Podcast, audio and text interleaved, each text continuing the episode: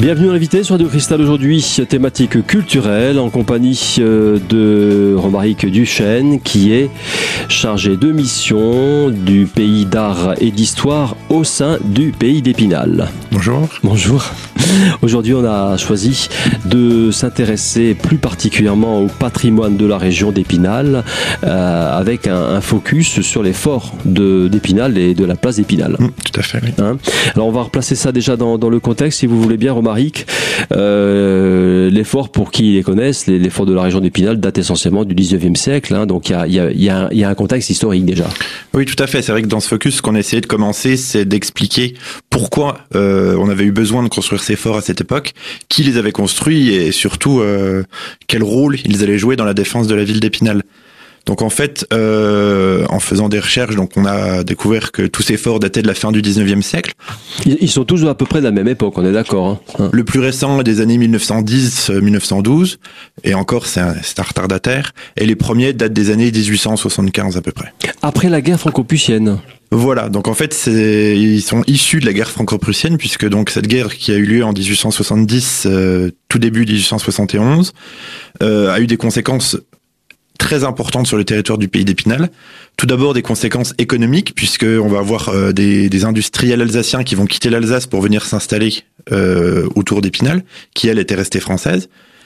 Ensuite, on va voir également euh, des infrastructures qui vont arriver, la voie de chemin de fer, le canal qui va être creusé juste après la, la seconde, la, le conflit franco-prussien, puisque euh, du coup le Rhin n'était plus accessible. Et puis le canal peut-être a, a, permis aussi de construire ces forts, non ramener des pierres, des choses comme ça, ça arrive parfois par voie. Ça par servait, oui, hein, par... puis des armements, des choses comme ça, oui, oui, ça servait beaucoup. Donc du coup c'est c'est aussi une infrastructure importante mmh, qui s'est mise en place. Hein. Voilà. Et donc euh, suite à cette guerre, on avait un profond ressentiment en France. On avait eu une envie de revanche. C'est un peu l'idée de la, de la, petite chanson. Vous n'aurez pas l'Alsace et la Lorraine. On a énormément euh, travaillé sur les, avec les scolaires à cette époque-là pour essayer d'entretenir un esprit revanchard. On avait créé des bataillons scolaires où on faisait euh, marcher les enfants au pas avec des fusils en bois. Et on n'avait qu'une envie, c'était reprendre l'Alsace et la Moselle euh, aux Allemands. Et donc, on attendait de pied ferme cette guerre. Ça, c'était du moins au début, dans les années 1870, 80, 90. Après, ça s'est estompé. Avec puis... la Troisième République, ça s'est un peu calmé, faut le dire voilà, aussi. ça hein. s'est calmé à partir des années 1890, 1900, où là aussi, c'est une question de génération. Les gens, les nouvelles générations, les jeunes gens n'avaient pas vécu le traumatisme de la, de la guerre franco-prussienne. Donc eux, ils avaient beaucoup moins de ressentiment. C'était plus une affaire de, de minorité nationaliste euh, qu'autre chose. Et puis c'était dans un contexte aussi, euh, comme vous dites, nationaliste et patriotique aussi, hein, voilà. du début du siècle, hein, du début du XXe siècle. Hein. Voilà, tout à fait. C'était vraiment à la mode à cette époque. Et donc c'est dans ce contexte-là qu'on va construire euh, des forts autour d'Épinal. Donc au début, c'était pas forcément évident de penser à Épinal puisque Épinal n'avait pas de passé militaire récent, on va dire.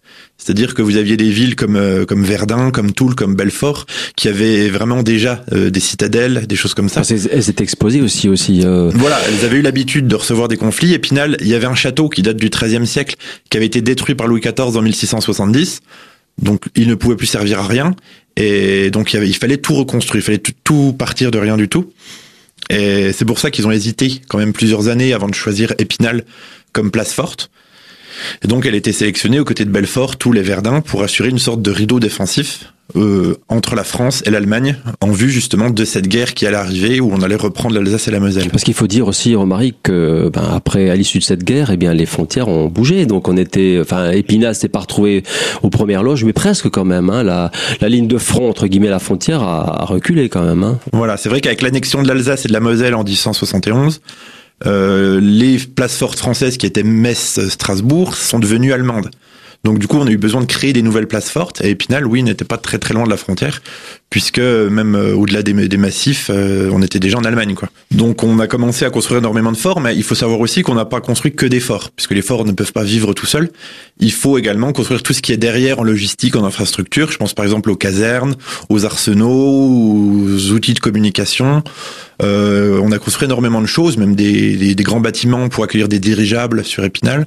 On a construit à cette époque, bah, juste. On l'ignore ça. Ouais. Voilà, on a construit énormément de choses à cette époque-là, et la ville va vraiment être transformée, notamment avec toutes les casernes qui vont qui vont venir, qui vont permettre d'accueillir jusqu'à à peu près 12 000 hommes. Euh, alors du coup, euh, Épinal est devenu une grande ville de garnison, faut le dire. Voilà, c'est tout à fait une ville de garnison. Euh, pour vous donner un exemple, en 1914, on avait 12 000 personnes dans les casernes 12 000 conscrits pour une population de 30 000 habitants. Donc ça représente quand même un pourcentage assez important.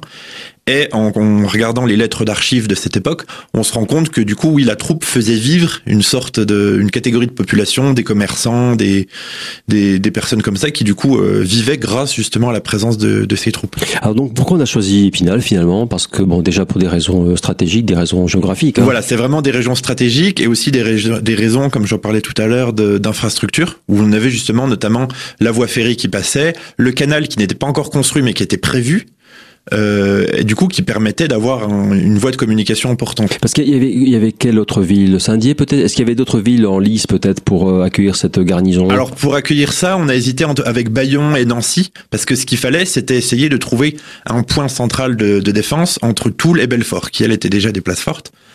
Donc on a eu plusieurs choix et c'est finalement euh, Épinal qui est choisi en, 1900, en 1878. Euh, pour ah, pourquoi pas Nancy alors? Bah c'était c'était pour des raisons, c'était vraiment des raisons stratégiques, géographiques, aussi la proximité avec le, le massif. stratégique quoi. Voilà et aussi le fait que Nancy et Toul sont très très proches et ça laissait un trop grand espace au sud. Mm, mm.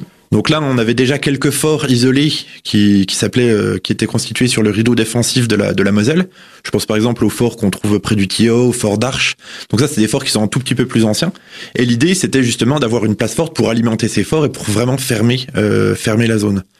Ensuite, au nord, on a fait exprès de laisser euh, une trouée, comme on appelle ça. Donc à la trouée de charme, ça s'appelait. L'idée, c'était de pouvoir inciter les forces allemandes à passer par cette trouée qui était assez libre ou du coup on aurait pu les prendre en tenaille avec les forces, euh, les, forces de campagne qui attendent euh, dans cette trouée.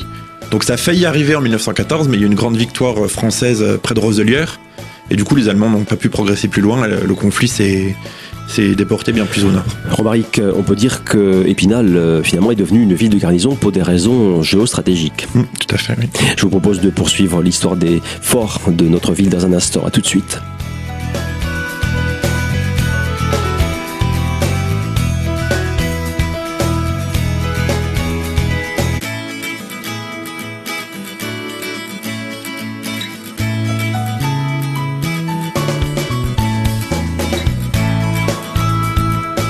Deuxième partie de l'invité sur Radio Cristal, toujours consacrée aujourd'hui à la thématique culturelle et au pays épinal en compagnie de Romaric Duchesne.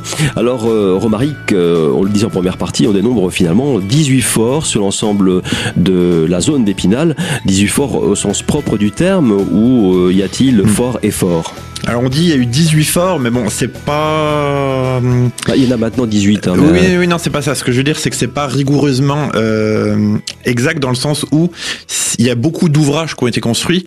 La question est de savoir est-ce qu'une batterie peut être ah, considérée comme un fort, parce qu'en fait, il y a eu euh, voilà des profondes modifications entre le moment où on a commencé à construire les forts et après, la puisque, notion de fort a évolué en plus. Puisque la plupart des forts qu'on a datent des années 1880, 81, 82, 83, le début. Et à partir de 1885, les forts sont à peine construits. Il va y avoir un grave, euh, une grave crise qui s'appelle la crise de l'obus torpille. Et en fait, ça correspond à des nouvelles inventions. Nouvelles technologies. On invente des obus qui permettent de détruire les forts qu'on vient seulement de construire. Donc à ce moment-là, on commence à se poser la question de savoir si les forts dans lesquels on met tellement d'argent servent vraiment à quelque chose. Et donc c'est à ce moment-là qu'on avait décidé de modifier un peu l'effort. Et également, on va décider de moins concentrer euh, les forces, puisque dans les anciens forts, on trouvait euh, tout ce qui était casernement à l'intérieur en temps de guerre. On trouvait également des artilleries à ciel ouvert qui étaient euh, situées sur la couronne périphérique du fort. Et à partir de 1885, on se rend compte que c'est beaucoup trop dangereux de tout centraliser comme ça. Et donc on va vraiment éclater euh, les armements en construisant près d'une centaine de, de tout petits ouvrages tout autour des, batteries, des batteries alors. Voilà, c'est des batteries d'artillerie. C'est juste euh, souvent c'est des fossés avec un ouvrage euh, défensif quoi, un petit ouvrage. Voilà, c'est des, des, des, tout petits ouvrages. L'idée c'était vraiment de séparer au maximum les artilleries pour éviter justement qu'un seul obus ennemi suffise à détruire beaucoup de beaucoup de, de nos canons. Donc c'est vrai qu'à partir de ce moment-là, il va y avoir beaucoup de petits ouvrages qui vont être construits, des traverses abris également, des petits euh, abris pour l'infanterie qui pouvaient se cacher dedans pendant les bombardements et pouvoir ressortir après coup. Il y a eu également bah, des nouveaux forts qui ont été construits, notamment ceux que je parlais euh, dans les années 1910. Donc c'est vrai que dans la liste, on a des batteries, on a des forts, mais après savoir, euh, des fois c'est difficile. Je pense par exemple le fort de Sanchet. En vrai, c'est la batterie de, Sanchet, mais voilà, c'est un, assez grand ouvrage, donc on l'a considéré comme un fort. Après, bon, on peut toujours titiller euh, comme on veut. Alors comment ça a évolué justement euh, Vous me disiez la plupart datent euh, de la fin du 19e, mais il y a eu un espèce de regain d'intérêt pour, pour qu'on en construise dans les années 1900, 1910, ça? Alors c'est pas vraiment un regain d'intérêt, c'est que c'était quelque chose qui était très très long à construire, ça coûtait beaucoup d'argent également, et souvent on les commençait, on savait pas quand on les finissait. Et c'est vrai qu'à partir de 1885, quand on a commencé à les moderniser, principalement en utilisant du béton, on a commencé à moderniser les premiers, ceux qui étaient devant, donc Longchamp, de Neuville, ceux qui étaient vraiment en première ligne euh, face à l'Allemagne. Et euh, on s'est dit, bon, les autres, on les modernisera un peu plus tard. Par exemple, euh, là, un des bons exemples, c'est Huxenier, puisqu'il était, il a été à moitié modernisé. Ils n'ont pas eu le temps de finir la modernisation que la Première Guerre a déjà éclaté. Donc c'est ce qui explique qu'on a encore des éléments anciens et des éléments plus récents. Et on a certains forts dans le sud, comme par exemple le Roulon, où là on était vraiment dans des forts arrière, donc c'était vraiment des, des forts de soutien, des forts de, de seconde ligne, qui eux n'ont pas du tout eu le temps d'être modifiés, euh, modernisés, mais c'était prévu de le faire en 1916-17, bien sûr, c'était prévu avant que la guerre n'éclate. Vu, la taille des forts, effectivement, je suppose que dans le temps, il y a une chronologie, une chronologie qui était établie pour mmh. euh, pour les, les, construire, pour les, les, finaliser, etc., pour les développer. C'est clair que ça se fait pas en, en quelques années. Voilà. Après, c'est vrai qu'on a eu pas mal de, de soucis euh, avec les forts puisqu'il a fallu justement du coup les moderniser comme je le disais. Et on s'est posé la question de vraiment savoir si ça servait à quelque chose au final. Mais c'est vrai que pendant la Première Guerre mondiale, on s'est rendu compte que les forts de Verdun, ils avaient quand même bien supporté les bombardements ennemis, et qu'au final, c'était quand même euh, des ouvrages qui étaient conçus pour euh, pour résister et qui étaient intelligemment construits. Alors, Romaric, Première Guerre mondiale est arrivée après 1910, bien sûr, 1914. Euh, quelle a été l'approche de ces forts? Quel a été leur euh, rôle? Parce qu'ils ont été ils ont été quand même conçus euh, au 19e siècle. Est-ce qu'ils étaient encore, malgré la modernisation, est-ce qu'ils étaient encore d'actualité? Est-ce qu'ils étaient encore pertinents? Alors oui, ils étaient encore d'actualité, du moins ceux qui avaient été modernisés. Après, il y en a certains autres qui étaient complètement obsolètes. donc du coup, quand la Première Guerre mondiale arrivait, bien sûr, il y a eu la mobilisation la place d'Épinal, les casernes ont été remplies, puis après on s'est rendu compte que la guerre n'approchait pas trop d'Épinal. Il y a eu quelques combats euh, sur les massifs vosgiens. Ah oui, il y a des massifs qui protègent quand même. Il y a eu hein. la bataille de Roselière, puis après c'est parti bien plus au nord, donc notamment Verdun par exemple, ou bien la Somme, vraiment dans des coins euh, assez éloignés d'Épinal. Et au final, bon, il y en a qui disent que les forts n'ont servi à rien finalement. Alors c'est pas tout à fait vrai dans le sens où les forts ont joué un rôle dissuasif. C'est-à-dire que même si on ne le sait pas, peut-être que si l'effort n'avait pas été là, les Allemands auraient lancé une offensive par ici. Donc l'idée, c'est qu'ils jouaient leur rôle de défense. Ici, on passe pas. Et donc au moins, euh, ça a permis de, de faire passer les, les, combats bien plus au nord. Sur des lignes de défense qui étaient peut-être plus développées aussi. Hein. Voilà, qui étaient plus développées. Après, euh, à partir de 1916, on s'est rendu compte que la place euh, jouait un rôle seulement dissuasif mais par contre, il y avait quand même beaucoup d'artillerie dedans, donc on a démonté pas mal de canons pour aller les monter à Verdun. Et puis l'artillerie s'est développée, on parle de la grosse Bertha, des Pariser canons, enfin ça c'était avant, non les... C'était oui. C'était avant. Bon. La grosse Bertha c'était aussi... Euh, oui, non, c'est ça. C'était cette époque aussi. Hein. C'était cette époque. Oui, donc l'artillerie, enfin, on a vu quand même des... Chez Krupp, ils ont fait quand même des, des, des, des monstres de 30 mètres. Hein. Il y a eu des canons énormissimes, oui. Voilà. Nous, c'était des petits canons de 150, mais ça suffisait pour l'usage qu'on en faisait. Est-ce que l'effort était à la hauteur quand même de, de, des technologies, puisque quand vous avez des, des monstres de d'artillerie, ah, euh... contre des monstres d'artillerie peut-être pas, mais contre une armée régulière euh, comme euh, comme 90% euh, de l'armée allemande, ça, ça, pouvait supporter facilement le, le choc. C'était quand même des forts, surtout ceux qui avaient été modernisés, où on avait quand même des tourelles à éclipse. Vous parliez de modernisation. En quoi on pouvait moderniser ces, ces forts hein? Qu'est-ce qu'on pouvait leur apporter de plus? Alors, ce qu'on peut apporter quand on modernise un fort, c'est déjà sa structure en elle-même. Euh, c'est-à-dire que les anciens forts, enfin la, première version, c'était de la maçonnerie. Et donc la première modification qu'on va faire, c'est utiliser du béton. On les renforce. Pour les renforcer. La deuxième modification, ça va être les, les canons, puisqu'à l'origine les canons étaient en plein air, ils étaient à ciel ouvert, et euh, l'idée, ça va être de les mettre sous tourelles. Donc on va avoir des, des tourelles. Euh, les, les, meilleurs exemples, c'est les tourelles qu'on voit encore au Fort du Xenier, qui sont encore fonctionnelles, euh, où on a des tourelles à éclipse, c'est-à-dire des tourelles qui peuvent se soulever, sortir du sol, le canon tire et la tourelle rentre. Comme ça, euh, le, pendant qu'on recharge le canon, au moins on est à l'abri. On est moins exposé. Voilà, et on est moins exposé. On est exposé seulement le temps où le canon est sorti et où il peut tirer. Je suppose que ça, se, c'était à la force des bras. Hein, c'était à la force des bras, mais c'est vrai que quand euh, on visite le fort du Xenier et que les bénévoles montent la tourelle devant notre nez, on se rend compte qu'à deux personnes, ils arrivent à soulever 5 euh, tonnes. Et c'est vraiment très impressionnant. C'est vraiment des, des, des perfections Finalement, ça, ça paraît pas très évident au premier abord, Romaric, mais ces forts finalement étaient totalement évolutifs et c'est ce qui les a préservés. Et voilà pourquoi d'ailleurs ils ont donc survécu jusqu'à nos jours. On poursuit cette présentation avec l'entre-deux-guerres dans un instant. À tout de suite.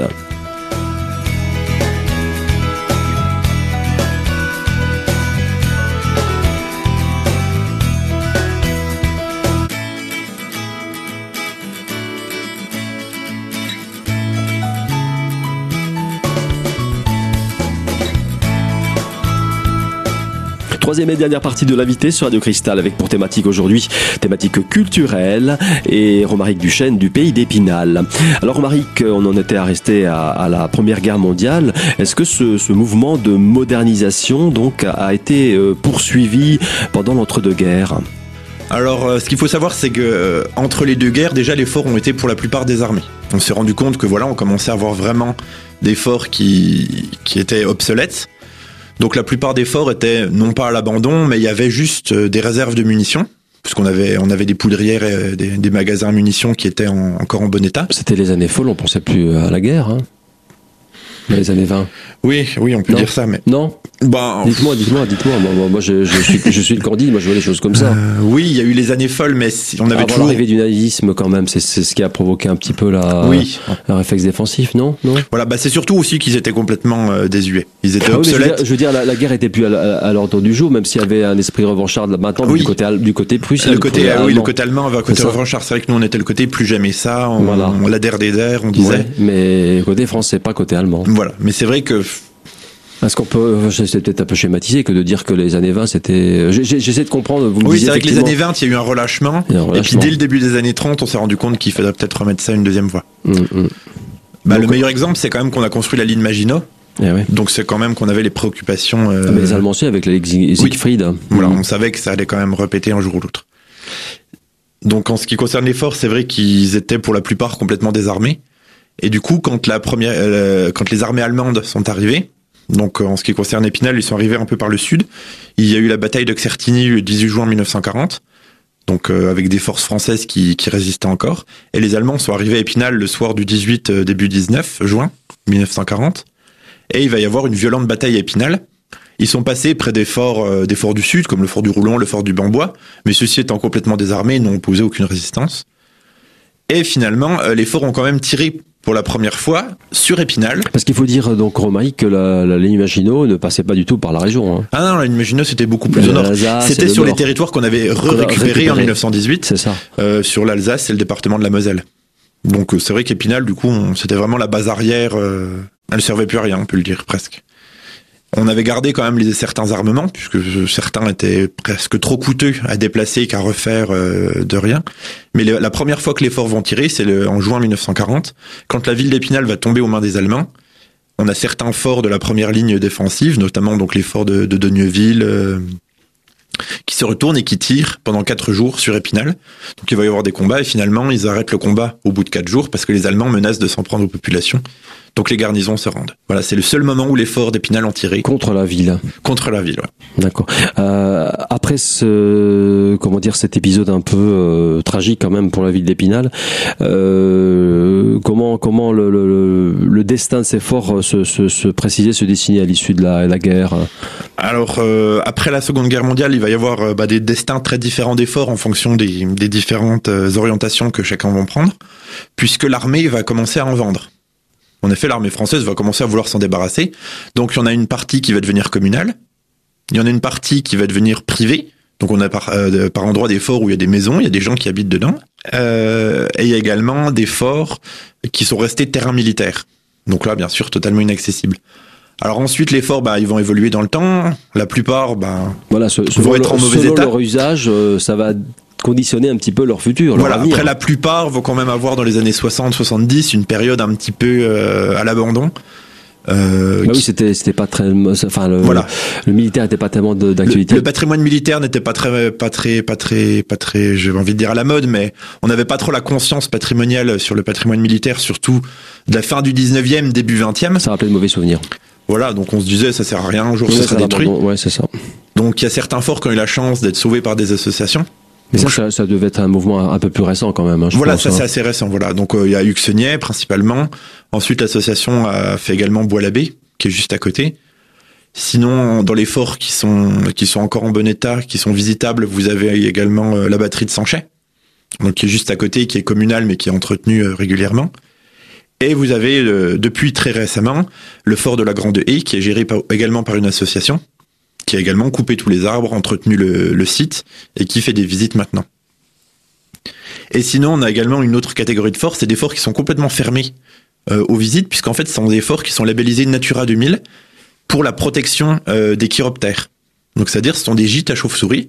On a des espèces de chauves-souris qui sont assez rares, qui nichent dans ces forts. Donc, il a été décidé de les fermer complètement euh, pour justement euh, essayer de, de, protéger ces espèces animales euh, dont la plupart sont en danger. Donc les forts qui sont les chiroptères, ce sont les forts de Denieville, Longchamp, Girancourt et la Poudrière de Lima. Ils sont complètement fermés. Ils sont complètement fermés. Ce sont des sanctuaires de finalement. Voilà, ce sont des sanctuaires pour la, la faune. Pour, la, la, biodiversité. Voilà. D'accord. Alors petite question concrète pour terminer. comment où, sur quel site, éventuellement sur Internet, peut-on avoir ces informations? Par exemple, on a envie, envie de visiter tel ou tel fort. Où peut-on trouver euh, Bon, j'ai la brochure sous les yeux qui est très bien faite, mais y a-t-il d'autres moyens, effectivement, d'en savoir un petit peu plus sur les forts? Comment trouver une information euh, Lesquels sont à visiter Alors, si ça vous intéresse euh, de trouver des informations sur les forts, il y a vraiment un site internet qui est une référence, qui est une bible absolue pour tous les, les amateurs de patrimoine militaire, c'est le site Fortif Série. Euh, F-O-R-T-I-2-F, apostrophe S-E-R-E. Donc, qui est géré par l'association du même nom, l'association Fortif Série, qui recense tous les forts de France qui ont été construits par le général Serré de Rivière, qui était donc le général en charge de ce nouveau, de ce nouveau rideau défensif. Donc c'est eux vraiment qui, qui, détiennent la plupart des informations qui nous ont servi à refaire l'histoire de ces forts. Et c'est vraiment la Bible des forts. Après, si vous voulez visiter un fort, il n'y en a pas 36, vous faites soit la Grande Haie, soit Uxenier. C'est... Euh, lequel pourrait-on dire lequel est vraiment représentatif un peu de la de l'architecture de l'époque? C'est Uxenier. Bah, c'est celui qui est le plus intéressant à visiter, le plus le plus emblématique. bah, c'est justement pour ça parce qu'en fait c'est le seul fort qui a encore son mobilier, on va dire. Les autres forts, ceux que vous pouvez visiter, bah, ça reste des murs nus. C'est-à-dire, on a encore que la pierre, le béton. Uxenier, vous avez les lits, vous avez les, les cuisines qui ont été remises en état. Vous avez même les groupes électrogènes. C'est pas forcément tous ceux d'époque, mais c'est les mêmes modèles. C'est le travail, travail de, l'association Arfup. De d'avoir voilà, remis, tout ça. Et principalement également, vous avez tout ce qui est pièces d'artillerie, canons, tourelles qui sont encore fins. D'origine Ça dépend lesquelles. Il y en a qui sont des reproductions qui ont été faites euh, par, par des écoles, par exemple. Il y en a d'autres qui sont, par exemple, les tourelles, qui elles sont d'époque. Et ce qui est vraiment intéressant, c'est que les tourelles, elles tournent, elles montent, elles... Ça a été restitué, tout, enfin toute la, euh, toute l'architecture. vous avez vraiment tout le fonctionnel a été beaucoup plus que les euh. simples murs pour vous raconter. Vous avez vraiment l'ambiance du fort tel qu'il est. Et je vous invite vraiment à aller le visiter. C'est vraiment remarquable. Romaric, je vois sur le plan des forts de la ceinture d'Épinal une ligne qui m'intrigue, voie 260. C'est une voie de chemin de fer, c'est ça? Oui, c'est ça en fait. Euh, L'idée, c'était de pouvoir relier tous les forts entre eux par des voies de chemin de fer, et également relier tous les forts au point central qui est Épinal. C'est-à-dire que les troupes, euh, les munitions, tout ça s'était stationné à Épinal et ça voyageait par le, train de la voie de 60. Donc 60, c'est 60 cm, c'est-à-dire c'est l'écartement des rails qui permettait euh, aux, locomotives militaires, les locomotives Pécho, de pouvoir acheminer le matériel et les hommes directement dans les forts. Voilà. Donc ce qui est intéressant, c'est que en fait, c'est des locomotives qui pouvaient rentrer dans les forts. Ah oui, donc des petites locomotives. Voilà, c'est des, hein, petits, 60 cm, c'est pas, énorme. Oui. Euh, non, ce que je veux dire, c'est pas la, pour ceux qui connaissent pas non plus, c'est pas la, c'est pas la taille standard d'un, d'un essieu. Non, c'est plus petit justement. C'est plus petit. Après, hein. il y a eu un débat puisqu'en fait, euh, l'idée c'était de pouvoir acheminer directement les munitions directement au canon. En effet, avant, ils n'étaient pas sous tourelle. Et donc, ils étaient, comme je vous l'avais dit tout à l'heure, à l'extérieur, euh, sur le, le, pourtour du fort. Et on avait ce qu'on appelait ce la rue des forts, qui en fait fait tout le tour du fort, mais à l'intérieur. Et du coup, la voie de chemin de fer passait à l'intérieur de cette rue des forts, et on pouvait s'arrêter devant chaque canon pour déposer le matériel ou le, les munitions nécessaires. Oui, vu le gabarit 60 cm, effectivement, c'était fait pour passer partout. Hein. Voilà, l'idée c'était de pouvoir euh, rentrer dans les forts directement pour euh, minimiser le nombre de chargements, déchargements euh, et déplacements à dos d'homme. C'est une voie stratégique. Voilà, c'était tout à fait ça. Donc aujourd'hui, il y a quasiment plus rien qui existe de cette voie de chemin de fer, hormis les bénévoles de l'ARFUP ont refait toute la section entre le fort d'Uxonnier et le fort de Bois-l'Abbé. Donc ils l'ont refait euh, C'est un gros travail.